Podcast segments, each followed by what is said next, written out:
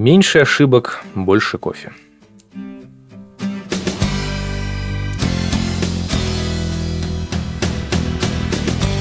А, такое хорошее настроение было по утру. Есть какие-то такие мелочи, которые меня почему-то как-то сразу кидают в плохое настроение. Не знаю.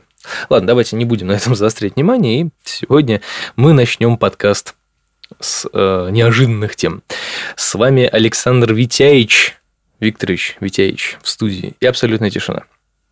Сегодня у нас подкаст будет насыщенный, потому что шоу-ноты я накатал еще по окончанию прошлого выпуска, потому что что-то там не поместилось, что-то там не прошло, я подумал, что расскажу в следующем подкасте. И вот следующий подкаст наступил, почему бы, собственно, и не поговорить об этих делах сегодня. А, начну я со вступительного слова про мотивацию. Не так давно у меня такой разговор состоялся, но не у меня, а вокруг меня. Я все просто так это э, записал, грубо говоря, такую заметочку сделал, поговорить про мотивацию, потому что достаточно интересная тема. Интересная она почему? Потому что для меня мотивации в принципе не существует. Не существует никоим образом, э, просто потому что ты либо хочешь, либо нет. Просто вот и все. То есть, если ты хочешь, ты занимаешься. Если ты не хочешь, ты не занимаешься. Мотивировать человека, который не хочет чем-то заниматься, это бредовая идея. А мотивировать человека, который хочет чем-то заниматься, это тоже бред, это масло масляное. Потому что человек хочет этим заниматься, он и будет этим заниматься. Он будет вдохновляться чем-то. Вот вдохновение здесь больше подходит. Он будет чем-то вдохновляться и пытаться там это повторить, усовершенствовать или, я не знаю, что угодно. Ну, давайте вспомним вот просто, как я говорю. Давайте хором. Три, четыре. Не хочешь срать, не мучай жопу. Вот это более чем описывает всю эту ситуацию с волшебным словом мотивация. Ты мотивируешь задницу заниматься тем, чем она не хочет заниматься в данный момент. Ну, так и зачем ее мучить? Хорошего из этого не выйдет ничего. И поэтому э, для меня мотивации так таковой не существует. Ныне покойный комик Джордж Карлин сказал про это много замечательных слов. Я оставлю ссылку в шоу-нотах. Посмотрите, э, очень популярное видео, и я просто под каждым словом подписываюсь, потому что, ну, тут как бы даже добавить-то больше, собственно, нечего.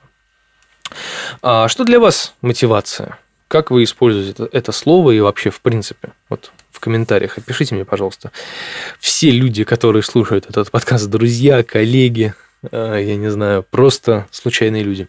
Я буду рад это прочитать и, возможно, обсудить в следующем подкасте. Сегодня мы будем разговаривать на разные темы, и одна из первых тем – это, как ни странно, игра. Да, мы сразу отвлеклись от первой темы, и сразу вторая, сразу так, оп, так сказать, вброд с головой. А, это игра. Достаточно странный для меня формат, потому что я в своих подкастах никогда не говорил про игры, и для этого, мне кажется, существуют определенные а, подкасты определенных людей, таких как а, отвратительные мужики, например. Там очень хорошо разговаривают про игры, потому что там люди все-таки профессиональные сидят. А я так, Просто заметочка. Почему? Потому что эта игра меня э, очень сильно порадовала. Я вообще небольшой фанат игр, то есть я не такой пробздетый геймер, как там некоторые, да, но у меня есть определенное количество игр, в которые я очень хорошо играю, и мне они очень-очень нравятся. Это подразделение всяких квестов, логических игрушек, э, казуальных игрушек, например. Экшены для меня как-то не очень хорошо подходят. Ну, нет, ну не все, не все, конечно, некоторые я играю, люблю, ценю и уважаю, но большинство, конечно, для меня это все однообразные стрелялки, и, в общем, как-то как да. Вот, а я люблю квесты, люблю логические игры, и одна из таких игр на давнишнее время еще давным-давно для меня а, была лучшая игра Neverhood, небывальщина, по-нашему. И эта игра была на тот момент уникальная, интересная тем, что она была выполнена в э, достаточно такой интересной схеме. Что-то я уронил тут. В интересной схеме она была сделана из пластилина, была сделана полностью пластилиновая анимация, пластилиновые декорации. Все было сделано в режиме такой вот motion, э, motion pictures называется, то есть каждая там фотография. Ну, в общем, как motion это все делается, наверняка вы знаете когда каждое движение фотографируется, а потом все это соединяется там, в мультфильм. То есть, ну, вот это очень интересно было сделано на тот момент, это была уникальная игра, и аналогов ей просто не было. И, ну, разве что звездные бои на смерть, но это совсем другая история. А, это была такая же логическая игрушка, как и Сибирь, как и Нэнси Дрю, правда, немножечко в другом плане. А, здесь надо было думать достаточно нестандартно, много ходить, много бродить и решать какие-то логические а, задачи типа с перемещением квадратиков в разные места и запоминание всяких узоров, а потом повторение их в совершенно неожиданных местах.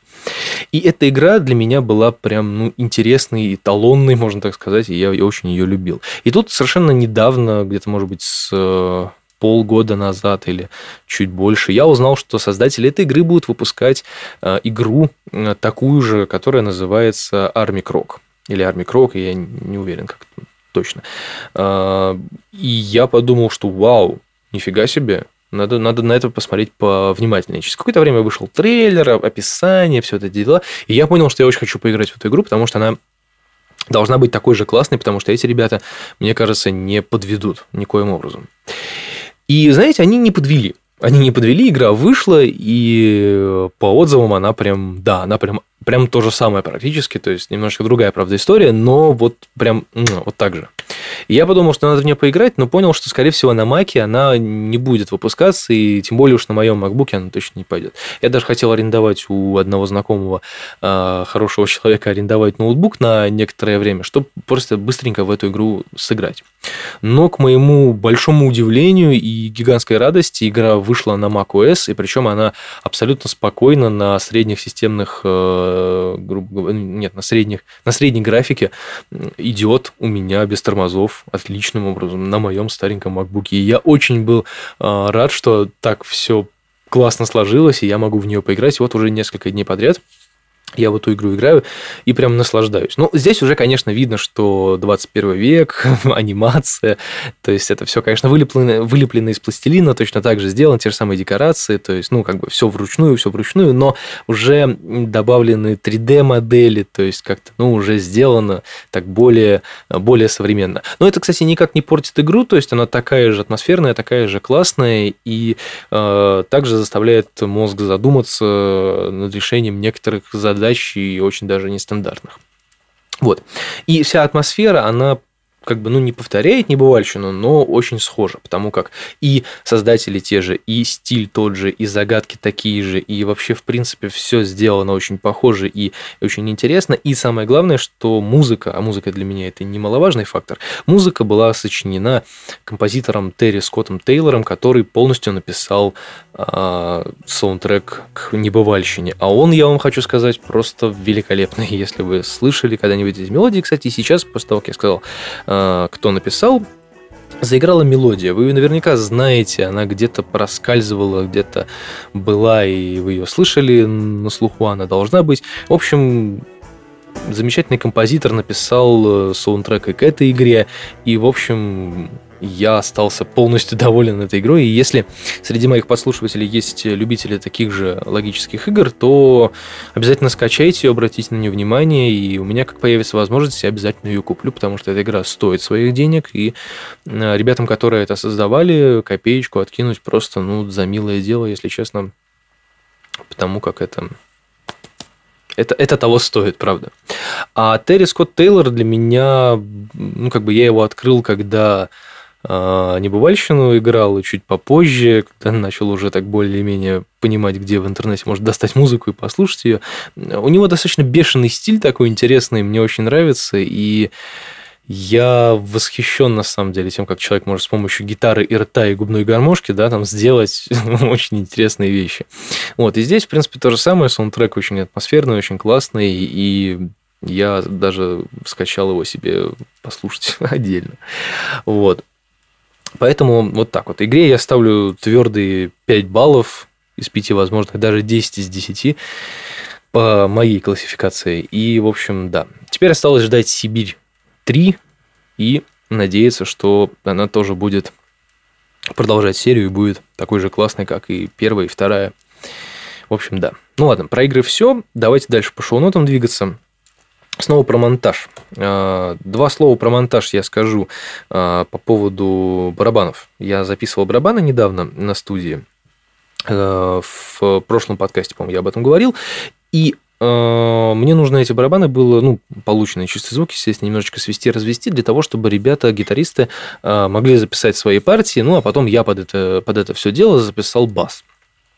И вот тут, когда я начал это все дело сводить, разводить, я понял, что э, я, конечно, хорошо играю под метроном, все очень здорово, но есть некоторые недочеты, которые немножечко, немножечко э, коробят всю общую картину этого всего. Этот момент, э, момент экспрессии, легкой импровизации, ну, момента, что называется, прет. Вот. И вот когда прет метроном, вот он как бы не нужен совсем, потому что когда прет метроном очень сильно мешает. Да, потому что хочется сделать что-то такое прям ух, ух, а метроном говорит нет. Иди вот так вот. вот. То есть, да, это немного напрягает, но это не так, э, не так смертельно. Просто потому, что это все можно подправить, э, опять же, немножко подмонтажировать, подвинуть, э, вырезать, вставить другое. Ну, в общем, вот этим всем заниматься. И я начал этим всем заниматься, и я понял, что, э, ну, вернее, я еще раз убедился в том, что люди, звукорежиссеры, которые берут за свою работу, за сведение, за мастеринг, за всякие такие дела, берут достаточно большие деньги. я понял, почему я еще больше в этом убедился, потому что это очень сложно, это э, такая запорная работа, все вот эти выискивать косяки, передвигать их, там что-то делать, это очень сложно на самом деле. И я этим очень не люблю заниматься. Я, в принципе, умею это делать, но если бы был шанс этого не делать, я бы с удовольствием поэтому этого не делал. Но, к сожалению, не без греха, и даже профессиональные барабанщики, они не без греха, они все равно там где-то сыграют не туда, где-то не попадут, но уже сейчас такой уровень игры у меня, что если я куда-то не попадаю, то я это делаю уверенно, и как будто так и должно быть. То есть это звучит так, как будто это должно быть, и не вызывает лишних вопросов, типа «А, косякнул». Да, вот такого нету уже. Вот, здесь уже как-то более, более уверенно это что ли делать, поэтому, поэтому как-то так. И, ну, все равно это в общей картине, может быть, там с гитарами это не будет так видно, но когда ты это слушаешь отдельно под метроном, ты понимаешь, что, о, боже мой, выключите, выключите, дайте что-нибудь другое. Вот, поэтому я тут недавно это все сидел, разводил, резал, резал, нарезал и понял, что как я задолбался все это делать, и, в общем, есть к чему стремиться, есть к чему стремиться, есть такой момент, что нужно просто идеально разучивать партии, партии все свои прям досконально. Без импровизации. Ну, это будет скучно, конечно, но надо попробовать. Вот есть одна песня у нас, а, которую мы хотим записать, и там все ровно, но красиво. То есть я придумал ровно, без каких-либо а, ответвлений, но красиво. Вот. И я эту партию заучу, заучу ее идеально, вызубрю, скажем так, и попробую записать там 2-3 дубля, грубо говоря, а, и чтобы потом не надо было ничего переделывать и так далее. В общем, я просто сделаю, запишу один дубль ровный, как он заучен у меня, один дубль с легкой импровизацией и третий дубль а, с э, полной импровизацией, наверное. Не полной импровизацией, но более расслабленно, скажем так. И посмотрим, что из этого получится. Таким вот экспериментом. Вот. Ну, э, на самом деле я еще скажу в свою защиту то, что все-таки постоянно играть э, под метроном, это очень сильно давит на мозг, потому что недавно, как вчера, э, у меня было две репетиции подряд, одна в одном месте, другая в другом, то есть это был часовой перерыв э, ну, чтобы просто переехать из одного места в другое. И, в общем, все эти, грубо говоря, там 6 часов, 6 или 5 часов, ну, 6, грубо говоря, 6 часов я провел под под метроном, и я понял, что это ужасно действует на мозг. Я дико устал, у меня болела голова. И это было просто адово, адовая тема. Вот этот пик-пик постоянно. Это ужасно. Это очень сильно давит на мозг, и из-за этого немного расслабляешься. Ну, как не расслабляешься, в смысле, а вот начинаешь теряться, когда играешь очень долго. И иногда даже одно и то же, потому что репетиция это постоянно одно и то же. Это там один раз сыграл, потом еще раз, потом еще раз, потом другую песню, потом еще раз одну и ту же. Ну, в общем, ну, вот эта вот репетиция, повторение, повторение, оно, честно говоря, очень сильно замыливает, и 6 часов репетировать там практически подряд это это нехорошо. Это нехорошо. Там три часа репетиции – это, ну, нормально. Ну, два часа – это еще куда бы ни шло. Но шесть часов подряд, то есть там ночную репетицию брать, это, конечно, совсем плохо, потому что... Особенно это плохо для начинающих людей. Для там профиков, может быть, там, да, есть вариант поимпровизировать, что-то придумать, записать там, да. Но для начинающих людей это очень сильно изматывает и вообще пропадает все желание заниматься музыкой. Вот, поэтому, в общем, есть к чему стремиться, и надо как-то, как-то надо что-то делать. ну, я надеюсь, что в ближайшее время я с этим вопросом как-то разберусь. Сколько у нас осталось времени, давайте посмотрим. О, еще пару минут есть. И за эти пару минут я расскажу вам про одну замечательную историю. Не так давно нам предложили выступить в одном месте с одной интересной группой, с которой нам предлагали выступать когда-то давно, но как-то у нас не сложилось. А предлагал нам выступить один замечательный организатор, который известен под псевдонимом Кент. Ну, не буду называть имя конкретно, Кентов много. В общем, этот человек, он э, очень замечательный в кавычках, потому что организатор, конечно, он не очень. Причем, как бы, не только я так говорю, то есть не подумайте, что я там, да, хочу человека обидеть или еще что-то. Нет, это говорят многие люди, причем те, которые вот также с ним как-то контактируют, я не знаю. То есть даже те же самые ребята, с которыми вот он предлагает выступить, которые в итоге отказались от выступления в силу того, что они записываются на студии, а, в общем, они тоже сказали, что как бы, а, ну понятно, ну да, знаем такого. Вот. И, в общем, история-то какая? Нам предлагали выступить э, под одним условием и всего лишь с одной группой. Но теперь, как выяснилось, групп будет гораздо больше. Эти группы а, как бы не очень, скажем так, подходят по формату и вообще совершенно не то, и билеты уже стоят совершенно по-другому, и условия немного поменялись, и, в общем, в итоге другая группа отказалась выступать, и как-то «Э, что? Ну, в общем, мы тоже от этого концерта решили отказаться забить на него болт и э, просто сесть и записать нашу музыку уже нормально.